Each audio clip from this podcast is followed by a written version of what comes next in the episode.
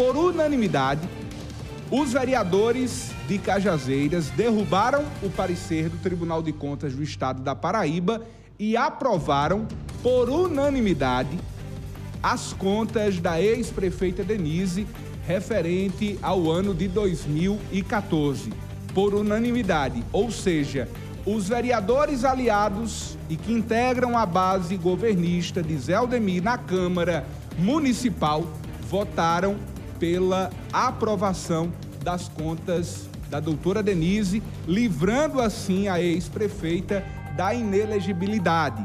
Ou seja, com o parecer e a aprovação das contas na Câmara Municipal, Denise Albuquerque, ex-prefeita de Cajazeiras, está elegível e pode concorrer a qualquer cargo no Executivo ou ainda no Legislativo.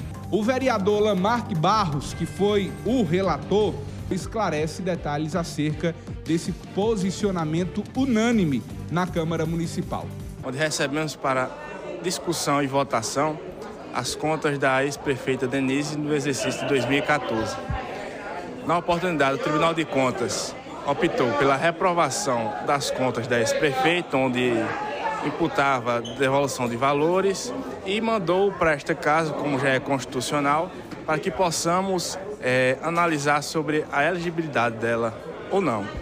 A Câmara, através dos 15 vereadores, resolveu a prefeita continuar, a ex-prefeita continuar elegível e os valores que ela vinha a devolver, isso não compete a gente, e sim ao tribunal, porque são técnicos e lá eles têm o dever de julgar essas ocasiões. A Câmara só vota pela questão política.